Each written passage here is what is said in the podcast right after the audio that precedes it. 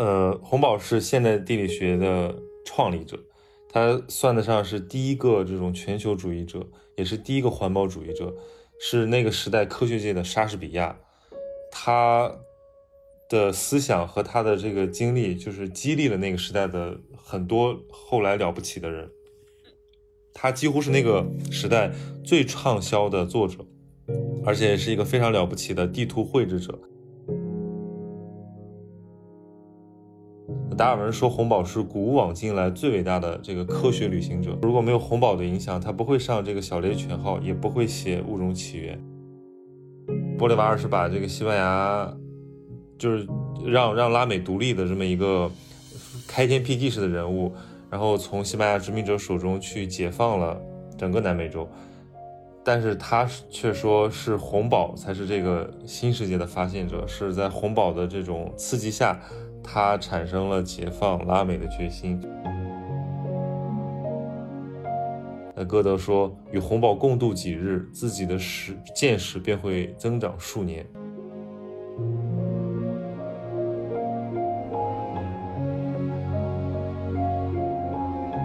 所以，其实你读这本书，不仅仅是在读一个洪堡传，你也是在读这些人物的小传，相当于这个买一送七，对吧？你可以了解到那个十八世纪那些世界舞台上在活跃着的精英是什么样子的。然后，同时这里面对于，比如对对于歌德的精神，对于康德的哲学，有一些非常简练而呃生动的阐释。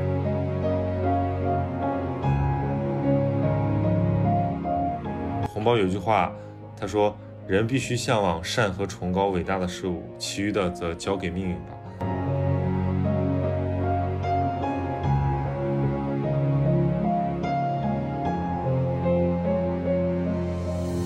Hello，大家好，我是曹宁，欢迎收听闲宁期的新栏目《品人录》。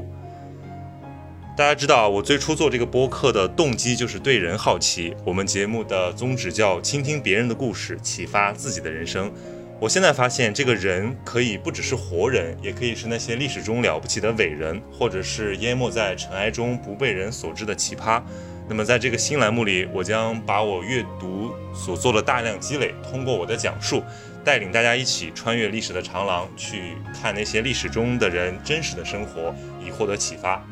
这个栏目将在每周四更新，当然具体的更新频率还要视我的阅读速度而定。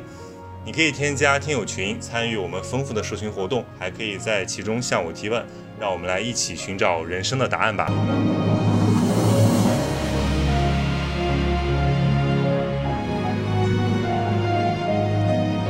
想要加入群的听友，可以扫描海报上的二维码，或者添加微信小助手“你吃饭没”的全拼，就可以加入听友群了。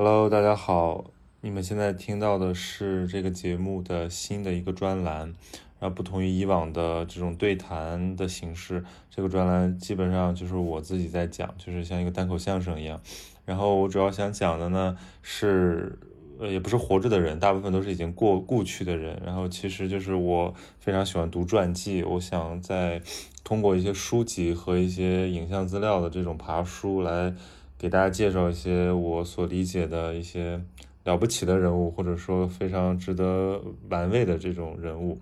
然后我今天带来的是一个可能大家很多人都没有听说过，但它确实确实非常非常重要。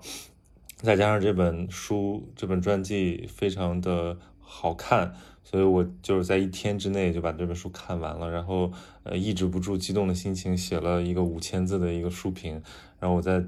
这个时候就给大家分享这个书评的一个主要的内容。然后我今天要说的这个主人公叫亚历山大·冯洪堡，呃，这个时候大家可以先想想这个名字，你到底有没有听说过？我觉得可能很多人只是模模糊糊有个印象，他并不一定真的知道他具体是谁。呃，冯宝是生活在这个十八世纪的一位非常了不起的自然科学家，一个地理学家，一个呃伟大的作者和旅旅行家、探险家。对，然后那我今天为什么要讲他？就是觉得第一是觉得，首先这本书。呃，创造自然这个《红宝传》非常精彩，呃，我觉得应该有必要跟大家来讲一下。另外，也就是说，这个书它所涉及的红宝的这种精彩的身世和他身后几乎要被遗忘的这种命运，以及他对那个时代人的影响和我们现在这种整体世界观的呃梳理，其实这个特别有启发意义。那我就决定给大家来介绍一下。呃，我们先来说说他是谁吧。就是我，我先通过这个那个时代的人，或者说就是我们都知道的一些名人对洪堡的评价，来看看他到底有多么重要。他的最大的粉丝，或者说最重要的粉丝之一是达尔文。达尔文说红宝是古往今来最伟大的这个科学旅行者。然后他的这个红宝有本旅行记事，是达尔文在探险路上最喜欢看的书。一直看到达尔文去世。达尔文说，如果没有红宝的影响，他不会上这个小猎犬号，也不会写《物种起源》。也就是说，红宝直接就是他的一个精神偶像，是他学术事业上的一个一个明灯。那么还有谁啊？比如说像爱迪生说，说红宝有着望远镜与显微镜般的眼睛。然后红宝的自然观影响了很多诗人，类似于华兹华兹和这个科勒律治。啊，这种我我如果大家喜欢他们，就是知道他们是非常自然主义的诗人。最重要的就是这个《瓦尔登湖》的作者梭罗，这后面我会大家给大家详细分享。除了文人之外，他还影响了很多在这个呃政界非常有影响力的人物，比如说这个南这个拉美之父这个玻利瓦尔，这个把西班就我们知道玻利瓦尔是把这个西班牙就是。让让拉美独立的这么一个开天辟地式的人物，然后从西班牙殖民者手中去解放了整个南美洲，但是他却说是红宝才是这个新世界的发现者，是在红宝的这种刺激下，他产生了解放拉美的决心。然后杰斐逊，对吧？美国的第三任总统，呃，美国国父，他说红宝是让时代变得华丽的人物。那么红宝的这个身边有就比他年纪大的，还有一个非常非常重要的，大家都知道的这个伟人就是歌德了。那歌德说：“与红宝共度几日，自己的识见识便会增长数年。”所以当时红宝服务的这个普鲁士国王腓特烈威廉四世就直接开玩笑说：“他是大洪水之后最伟大的人物。”就是红宝是和那个拿破仑一年生的，就是一七六九年。这个为什么很好记呢？因为我爸妈是一九六九年，所以就是我可以想想啊，就是我父母这辈人早两百年，大概是个什么样子？大家其实也可以感知一下，其实他并不是离我们太遥远的一个人物。呃，洪堡是现代地理学的创立者，他算得上是第一个这种全球主义者，也是第一个环保主义者，是那个时代科学界的莎士比亚。他。的思想和他的这个经历，就是激励了那个时代的很多后来了不起的人。他几乎是那个时代最畅销的作者，而且也是一个非常了不起的地图绘制者。他痴迷于这种异乡广袤的大地，然后喜欢研究各种呃火山、海啸、地震，然后去过很多地方。后面会大家具体讲他在拉美和俄罗斯的这个探险。然后他的另一大贡献就是让这个知识变得易于传播，因为他非常看重知识的分享，主张科学家要团结，要增进交流，所以他很多毕生很多的精力都花在了推动学科的这种信息互换上。他的一辈子写了这个五万多封信，就是他寄出去的，都是给他科学界的友人。然后他是那个时代科学世界的这个枢纽角色，基本上在欧洲是。这个无人不知、无人不晓的，因为他很崇尚知识造就思想，然后思想产生力量，就希望通过这样自己的这个一己之力，带动整个科学，呃，能够和现代世界融为一体。虽然他这么了不起，但他其实，呃，这个临临终的时候还是蛮穷的，因为他把大部分的积蓄都送给了那些身处困境的年轻科学家。同时，他是一个其实也是一个蛮矛盾的人。如果你仔细看这本书呢，你会觉得他一方面就尖锐的批评这个殖民主义，但另一方面。这个他又担任普鲁士这个王朝的内务大臣，也就是说，相当于呃国王的这种私人顾问。他非常支持拉美的革命，然后赞扬美国对于自由平等的这种崇尚，但是又批评这美国对奴隶制的纵容。所以，其实他是一个非常呃自然主义的人，就是说，我们并没有没办没有办法用一个非常精确的标签。给他来来定义，所以你看我啰啰嗦嗦说了这么一大堆，都没有说清楚说，呃，红宝到底是一个怎么样的人？那我们就可以理解为他是一个非常丰富、非常复杂的人。但是就是这样一个人，他巨大的这种影响，但在今天在学术界之外啊，几乎被遗忘了。他给了我们关于自然的观念，也就是。关于世界是一个整体，会相互影响这个观念，在现在基本上是不言自明的。因为现在环保的话语，这种呃全球化的话语已经非常强势，但是我们已经渐渐忘了最初提出它的那个人。所以，我这就是我跟大家要分享红宝的一个原因，就是基于这种非常有趣的反差。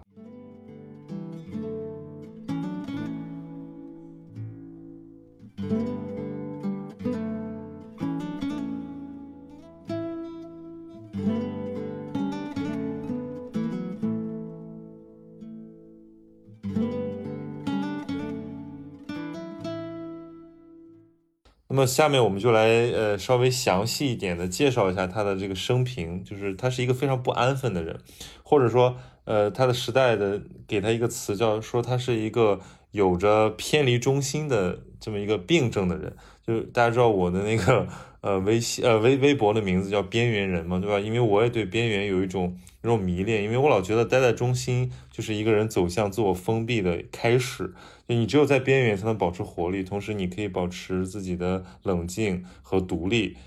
那么洪宝他无疑就是一个这样的人，他其实出身还是还是不错的，对啊，他是一个比较富有的这种普鲁士贵族家庭，但他其实没有去呃享受这种呃传统意义上的贵族生活，而是去把大半生都花在路上，花在探险的过程中。从小的时候。呃，他嗯，他的父亲就去世了。他的父亲其实是一个蛮好的人，就是非常非常呃开朗，呃，但在他九岁的时候，他父亲就去世了。但他母亲是一个非常严厉、一本正经，嗯，没有给孩子那种非常多的爱的这样一个人。但是呢，他们他他有一个哥哥，他的哥哥也非常著名，对吧？威廉·洪堡，呃，是后来是一个非常重要的这个语言学家、教育家、思想家。但是他们俩从小的时候就会接受私人教师的辅导，但是洪宝就是说我们都说的亚历山大洪堡啊，他是弟弟，就他并不是小时候就是天才，他的家庭教师训练很严格，但他的学习进度却很缓慢，他觉得自己很无能，而且他的哥哥是一个长于记忆、长于呃这个读书的这么一个呃小天才。当他哥哥已经陶醉在这个古希腊神话和那个罗马史丰富的世界的时候，那弟弟却没有看书的耐心。他一有机会就想逃出教室，然后去什么乡间收集植物标本啊，或者练习写生啊，就是从小非常的顽皮。所以当时的普鲁士国王就是询问年年幼的这个红宝说，是否想像他的这个同名的亚历山大大帝一样去征服世界时，这个男孩回答说是，说当然。只不过是用我的头脑，所以他从小虽然志不在呃读书，但是其实他对于知识，对于那种探索世界的渴望是非常非常强烈的。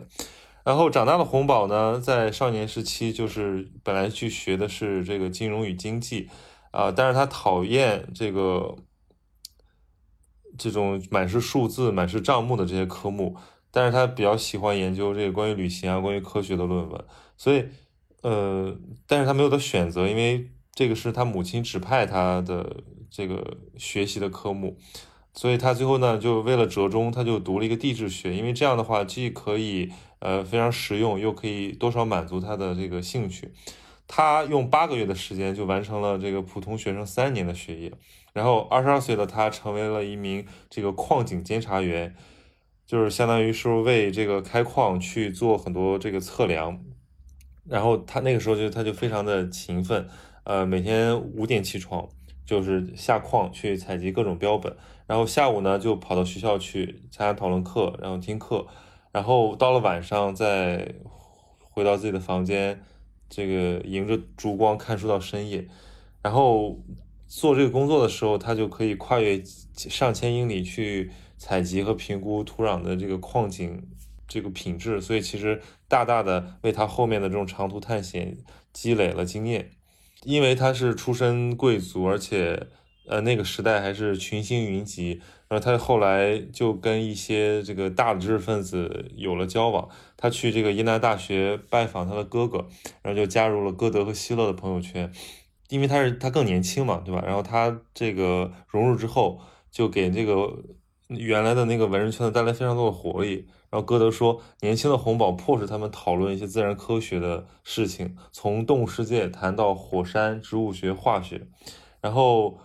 呃，洪堡的到来对歌德非常重要，因为嗯，这个年迈的歌德其实已经对自然界的兴趣呃有所衰减，因为他缺少这个能刺激到他的年轻人。因为歌德同在是一个伟大的诗人同时，他其实对呃呃光学对于自然界有很多的研究，有些博物学的这种经经验。然后，所以此后几年，洪堡一有机会就会去耶拿和魏玛去拜访歌德，然后他们一起散步用餐，开展科学实验。后来呢，歌德在呃这个应该是一八零八和一八三二年就把他的最重要的著作《浮士德》的第一部和第二部这个出版。这段时间其实刚好就是他跟这个洪宝密切交往的那段时间，在发表出去的时候，就有很多人注意到，说这个福士德这个形象里面其实有不少洪宝的影子，就是他的这种对世界的那种难以抑制的好奇和探索的欲望。呃，后来的这个洪宝兄弟的这母亲去世，给他们留下了一笔遗产，然后洪宝就辞去了他这个矿井监察员的这个职务，然后他搬到了巴黎，开始准备他那场非常伟大的旅行。其实他最初的野心只是想去在欧洲旅行，但那个时候正是在法国大革法国大革命期间，然后欧洲大部分地区这种通行是受阻的，然后他就开始把视线转向其他国家。如果只是能够拿到一个欧洲国家的海外殖民地，他觉得也 OK，所以他就一方面在寻找旅伴，然后另一方面在寻找一些通行证，然后和一些资助他的这个就是贵族金主王室。对，然后他就遇到了。一个年轻的科学家，他是一个植物学家，这个邦普兰，然后他们就结为了理想的旅伴，就开始，呃，要去南美洲探险。然后那个时候是南美洲是西班牙的殖民地，所以要得到西班牙的这个批准。然后那个时候的红宝其实还蛮受身边的人欢迎的，因为他。呃，善变，对吧？然后又思路非常活跃，讲起话来滔滔不绝，然后知识又非常丰富，而且身材挺拔、敏捷，而相貌也符合那个时代的审美。那个头发非常乱，然后呃，嘴唇非常饱满，然后呃，下下巴有点深陷，还有酒窝，大家可以想象那种非常，就像像像那个现在这种呃典型的一张学霸脸啊，对。然后，但其实。他从青年时期，他内心也承受着巨大的孤独，他被这种出人头地的虚荣和内心深处的孤独所所折磨。一方面，他渴望赞扬，但另一方面，他又希望独立。他不安，却又相信自己智力超群。然后，于是就在这种寻找认可的这种需求和强烈的优越感之间长期拉锯。所以，我觉得这本书写的还蛮动情的，因为他能够把呃他的事迹和他的内心活动。呃，很好的这个结合起来。后来，这个在准备旅行的这个期间，他一直在这个大城市这样生活。那么他的这个拉美之行就开始了。他一去就是五年，途中可以说是历尽艰险。然后后来呢，他回来，然后又迁迁到柏林去住。然后在他晚年的时候，他又去这个俄罗斯和蒙古的边境去旅行。那个时候他已经六十岁了。基本上他在旅行中都会达到自己体力的极限，比如说他跑到这个什么委内瑞拉的雨林里面啊，然后去爬这个安第斯山脉狭隘的那种岩脊，就是为了去看活火山内部的那个喷涌的火焰。然后考察的生活让他们非常兴奋啊，然后。白天去野外采集标本，晚上去进行天文观测。然后这个时候他们会可能看到什么流星雨啊，然后就写信给家里。所以这个那段那就是关于这个他旅程这一段，在书中有非常详细的描写啊，就是写的特别动人。大家可以感受到那种呃自然的那种壮阔带给人那种强烈的感受。呃，探险也非常危险啊，因为呃那个时候。去到呃热带雨林的欧洲人少之又少，而且又是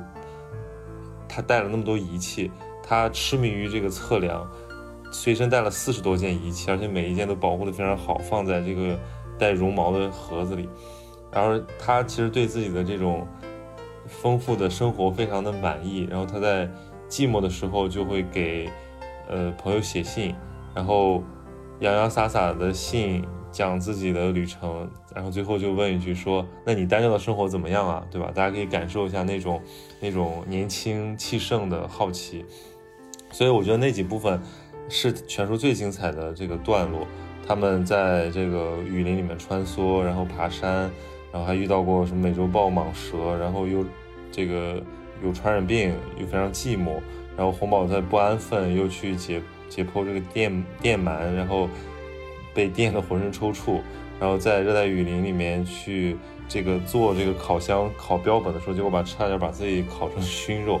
呃，好不容易去积累的那么多标本，结果又差点翻船毁一旦。就这些东西，我现在就能想起一些片段啊，就是我会觉得特别的迷人。而且作者说他其实写这个书的时候，把当年红宝所涉足的地方都去了一遍，比如说他去爬这个。这个青博拉索山，他就觉得说哇，当年这个红宝和他的小伙伴怎么能够徒手爬上去？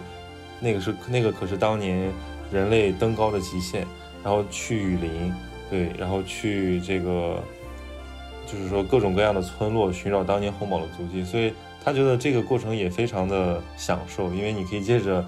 研究的名义去走过那么多令人惊叹的地方，然后。红宝结在结束这些旅程之后，他已经是呃誉满欧洲，他回去就是名人了，因为他通过不断这个寄回的标本、发表的著作，还有他最后出版的这些行迹，已经是人尽皆知的一个一个这个时代没有的人物了。呃，那个已经享有盛誉。然后这个时候，红宝在这个一八三四年，在他的晚年开始准备写他人生中最重要的一部书，就是叫《宇宙》，对吧？这 cosmos 这个你一听这个名字对吧？一听就非常综合。宇宙，呃，副标题叫对世界的简要物理描述。那他这个书里基本是什么都有的。然后，其实，在那一年，科学家这个词才首次被被使用，那也象征着一个科学专业化的开端，而学科之间的界限变得越来越分明。但是，他这种红宝这种尝试，则是。在一个嗯，科学已经开始进入到大学和实验室的时代，用一部著作想要把那些被刻离、刻意分离的知识去融会贯通。后来呢，他不得不这个搬到柏林，因为他是这个为为普鲁士国王服务，所以他要拿俸禄，对吧？所以一一直要催他去柏林，但是他以各种各样的这个呃。由头说他要在巴黎搞科研啊，要什么办讲座啊，最后一直被催。那么，但是他其实没有很喜欢柏林，他觉得这柏林一直是一个呃狭隘、没有文化、恶意满满的城市。对，而到了晚年的洪堡，还依然像他年轻的时候那么的这个充满活力，但是多少会变得一些刻薄和高傲。嗯，但是他在知识面前还是非常的谦逊。他经常去呃旁听一些年轻教授的课。然后只有在这个与国王要下午茶的时候才会缺席。这个担任内务大臣的生活让他觉得苦不堪言，因为他不得不跟着呃国王从一个城堡搬到另一处行宫，就这样。因为这个国王就是非常仰赖他在自己身边去跟这种智者交流，就像一部行走的百科全书。国王可以随便问一个问题，比如从山峰的高度，或者埃及的历史，或者什么关于非洲的地理。这个红宝基本就是这个没有答不出来的，然后每次结束这个白天这陪国王的这个公务之后，晚上他还要回家，然后去完成自己的这个材料的整理和写作。他当时给自己定下的标准是，如果每天不工作到两点半是绝对不睡觉的，然后还不时有门客来慕名前来。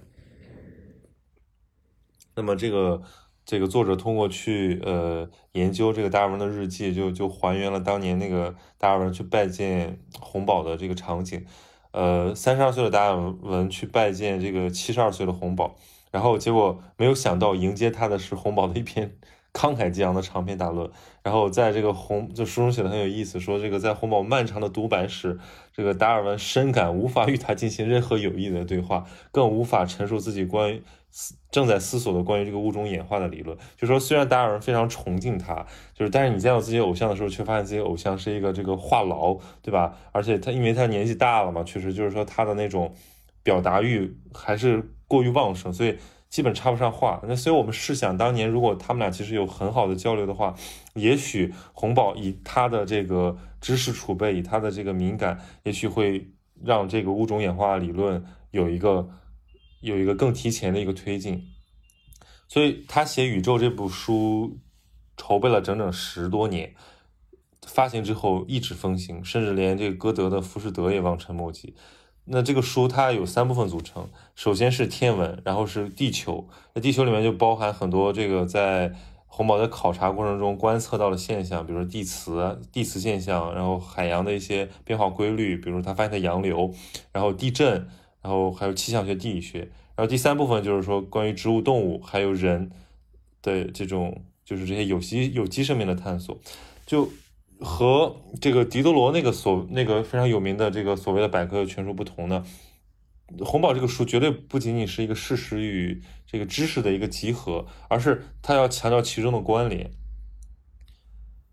那我们就来讲一下，就是说洪堡他在知识上到底做出什么贡贡献，就是说他如何去强调这个这么宏大的一个叙事里面的关联，就是我们要开始呃来进入到他整体世界。观怎么产生的这一部分，我们知道洪堡出生的那个年代是还是属于一个启蒙时代的，呃，在话语在统治的年代，这个进步是十八世纪的关键词。洪堡就见证了西方社会用一种呃一往无前的这个信心在政治上的发展，他们相信，就那个时时代的大知识分子都会相信这个时代会比下个时代。呃，比比上个时代发展的更好，然后下个时代会比这个时代发展的更好，因为我们不会担心自然本身会出什么问题，因为是意识不到，对吧？那么十八世纪的自然科学讨论形而上学、这个逻辑学、道德哲学的问题之后，开始拥有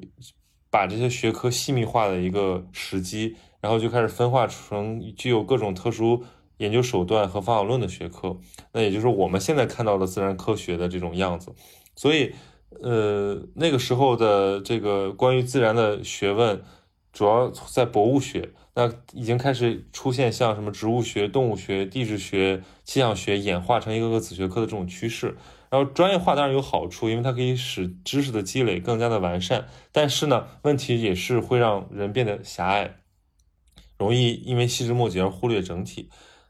而洪堡所强调的整体世界观，正是启发了。就是那个时代最精英的那一批学者，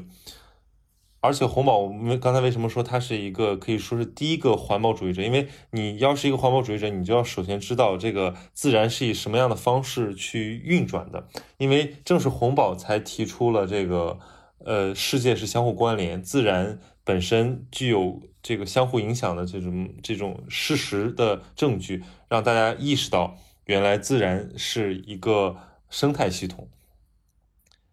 对，因为在十八世纪的西方，主流的对于自然的观点是自然可以被改造。这个新大陆的这种原生森林，其实就是相当于我们的富矿嘛，对吧？就是只是有待被人类征服而已。那我们人要去为自然确立秩序。那培根曾经就宣称说，世界是为人而造的。然后笛卡尔也认为，动物实际上是这个自动机，虽然有结构很复杂，但是却没有思理性的思考能力，因此就是劣于人类的。所以那个时候，对于植物、对于动物、对于整体的生态环境是没有太多这种保护意识的。而征服荒野，则是未来繁荣的一个基础。而这一点，不管是科学家还是大众，都都得到都是这样想的。那么，在这个世界各地探险的经历，因为他观测到了更多原本我们所没有的知识，洪堡开始以一种不同的眼光来看待我们的世界。他发现地球实际上是一个巨大的生命体，一切都相互关联。于是他又构思出了一种全新的自然观念，而这种观念至今影响着我们对自然的理解。他把自然看作一种覆盖全球的力量。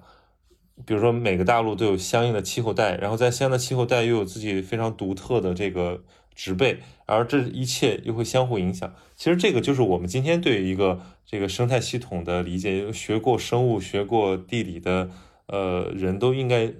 耳熟能详。但是对那个时代而言，这个是非常非常具有革命性、具有冲击力的一个一个一个提法。那么。这个洪堡在呃他的考察过程中，其实也有一些具体发明啊，比如说这个我们很熟悉的等温线、等压线是他发明的，这个呃磁性赤道也是他发现的，然后也是他构想出的。刚才我说的这个什么气候带啊、植被带啊这种概念，而且他绘制了非常精细的这个地图，就是把那些科学数据给可视化，这个做的非常之精美。关于这方面，我就可以建议大家去那个 B 站上有一个。呃，就是本书作者关于洪堡的演讲，是他在那个 GIS 大会上的一个主旨发言。那里面也展示了大量他画的地图，我们绝对会被震惊，因为我们知道现在的这个呃，关于这个数据科学对于地理方面信息系统的呈现是非常非常呃完善庞大了。但是其实，在洪堡那个年代，基本上已经做到他们这种先驱的意识了。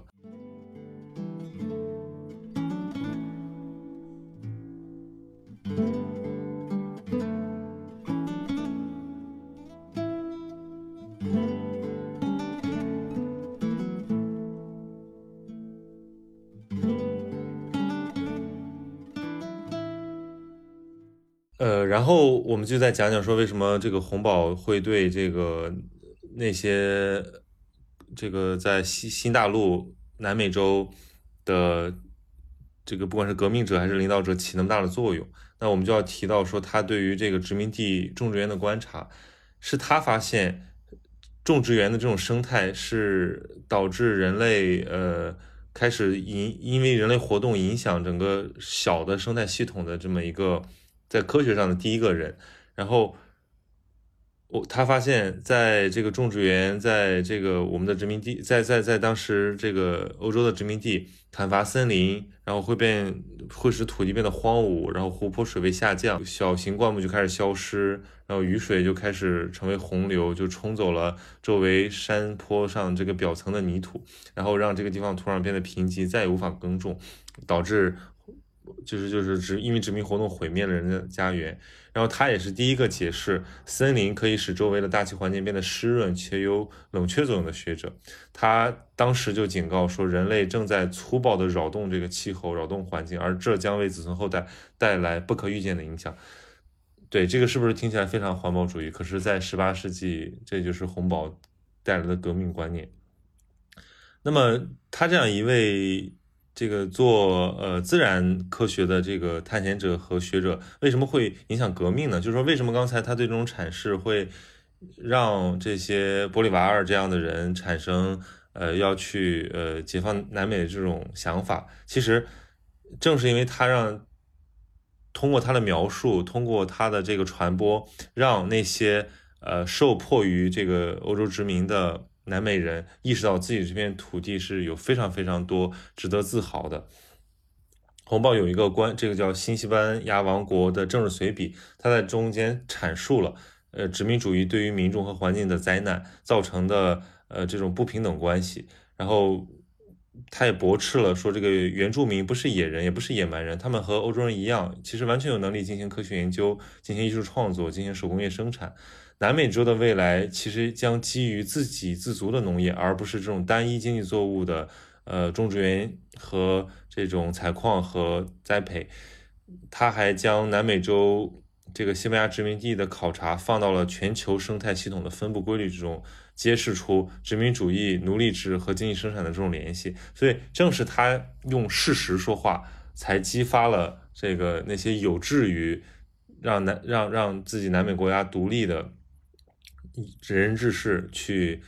真正的来做这个事儿。然后他在他这个拉美五年的环游之后，他先先去了这个呃委内瑞拉，后来又去了呃墨西哥，然后最后借道去美国拜访了当时的总统杰弗逊。然后杰弗逊那时候刚刚买下这个路易安那州的领土。是在洪堡的帮助下，得以非常详尽的了解他们的邻居这个墨西哥。然后洪堡为他写了十八页的这个总结，涵盖从墨西哥从自然气候到人文、地理、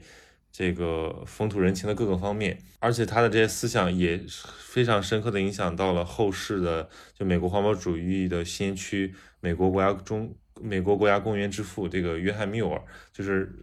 其实是在他的启发下，有了后面的这些，呃，不管是呃民族解放，还是这个环保运动的整个的进程。所以，我们这样讲，呃，红宝其实是没有什么问题的。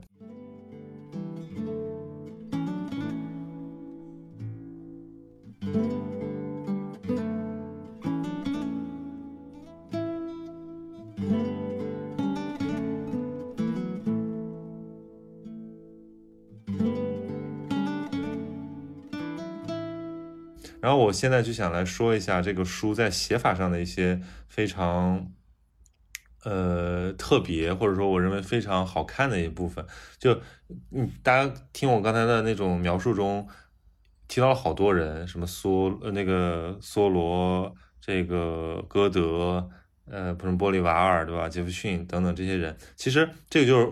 红宝当年的朋友圈，因为这本书的结构它是按照呃一个呃。就是把他的学问从怎么去探索，然后怎么去精深，怎么去总结，怎么去传播这么一个过程来叙述的，所以它其中夹杂了非常多在强调红宝的影响的这个方面。比如说它里面有好多小标题，比如说自然与想象、自然与政治、呃，自然与革命与演化与诗歌与生态学与环保运动，然后就分别在叙述我们刚才讲的那些人，呃，诗人、文学家、革命者。呃，环保主义先驱，所以其实你读这本书不仅仅是在读一个红宝传，你也是在读这些人物的小传，相当于这个买一送七，对吧？你可以了解到那个十八世纪那些世界舞台上在活跃着的精英是什么样子的。然后同时这里面对于，比如对对于歌德的精神，对于康德的哲学，有一些非常简练而呃生动的阐释，我觉得也是很好的。就我我都都我都做了摘录，也是非常具有启发性的。同时呢，这个还是关于那个时代整个欧洲图景的一个一个描写，比如里面写到了这个巴黎，写到了柏林，写到了这个魏玛、耶拿，写到了华盛顿，写到了整个南美洲，写到了俄国。那这些其实是非常好的这个非常详实的材料，我们可以去了解十八世纪城市的一个肖像。所以。嗯，不知道大家听完了之后对红宝会不会产生兴趣？因为就是这样一个他有着这种探索自然勇气的百科全书式的学者和旅者，但是他的那种精神在这个时代却是基本上我觉得是失落的，或者说是被嘲讽的。因为我们现在的学科分工体制其实没有把这种求知的崇高，或者说这种对于自然的敬畏放到首位，反而是过度的去强调这种世俗性的。作为专业主义的他们的这种职能，红包有句话，他说：“人必须向往善和崇高伟大的事物，其余的则交给命运吧。”对，所以我觉得这是我为什么读了这个书就第一次就想来跟大家分享的这个原因，因为我觉得就是这样一个人，呃，对于我们现在是其实是特别特别重要，就是我们应该应该去复兴一些呃崇高的东西。然后我认为红宝之所以动人的精髓。呃，书中有一段话概括的非常好，那我就以此作为这个第一次分享的结束。在这个本书的一百零四页有这样一段话，他说：“呃，自然是红宝最好的老师，他教给红宝最重要的一课便是自由。红宝说，自然是自由之域，因为自然的平衡需要多样性来维持，而这可以看作政治与道德真理的蓝图。”一切事物，从最不起眼的苔藓或昆虫，到大象或高耸的橡树，都扮演着它们各自的角色，而它们又会共同作用，组成一个整体。人类在其中只占了极少的一部分，而自然本身就是自由的共和国。啊，自由的共和国，这个多美啊！好的，那这本《创造自然》就分享给大家，希望大家能找来看看，了解这个亚历山大·冯洪堡这伟大的一生。